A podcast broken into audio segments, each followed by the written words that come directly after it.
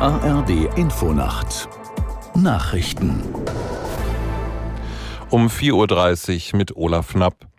Die deutsche Militärhilfe für die Ukraine soll im kommenden Jahr deutlich steigen auf insgesamt 8 Milliarden Euro. Das ist doppelt so viel wie jetzt.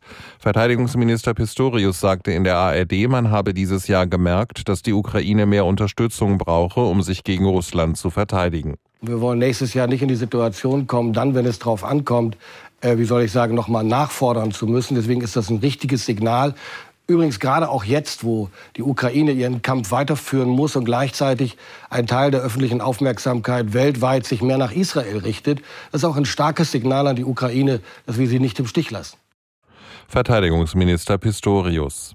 Die Weltgesundheitsorganisation hat es geschafft, Kontakt zu Mitarbeitern des Al-Shifa-Krankenhauses in Gaza-Stadt herzustellen. Das meldete der Generaldirektor der WHO, Gebreyesus, auf Ex aus der Nachrichtenredaktion Pascal Küpper. Die Lage sei verheerend und gefährlich, schrieb der WHO-Chef. Das Krankenhaus funktioniere nicht mehr als Krankenhaus. Drei Tage ohne Strom, ohne Wasser und mit sehr schlechtem Internet.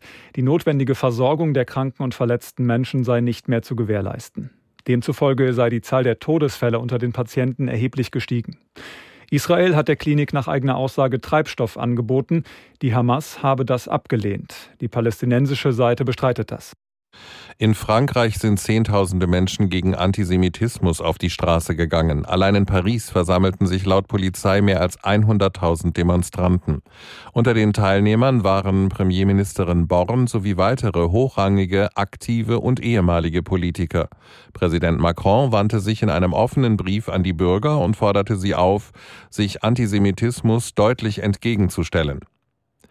Um die Umweltverschmutzung durch Plastikmüll geht es heute auf einer internationalen Konferenz in Kenia. Vertreter aus mehr als 170 Staaten verhandeln über ein Abkommen, mit dem die Natur besser geschützt werden soll. Die weltweite Plastikproduktion hat sich in den vergangenen 20 Jahren verdoppelt. Millionen Tonnen landen in der Umwelt und im Meer. Sogenanntes Mikroplastik wird mittlerweile regelmäßig auch im Blutkreislauf von Lebewesen nachgewiesen. Ein wichtiger Zulieferer des Autoherstellers BMW soll Umwelt- und Arbeitsstandards verletzen. Nach Recherchen von NDR, WDR und Süddeutscher Zeitung besteht der Verdacht, dass aus einer Kobaltmine in Marokko große Mengen giftiges Arsen in die Umwelt gelangt sind. Darauf deuten Proben hin. Zudem werfen mit Minenarbeiter dem BMW-Zulieferer vor, Sozialleistungen nicht gezahlt und Sicherheitsstandards nicht eingehalten zu haben. Wegen des deutschen Lieferkettengesetzes könnte dies ein juristisches Nachspiel haben.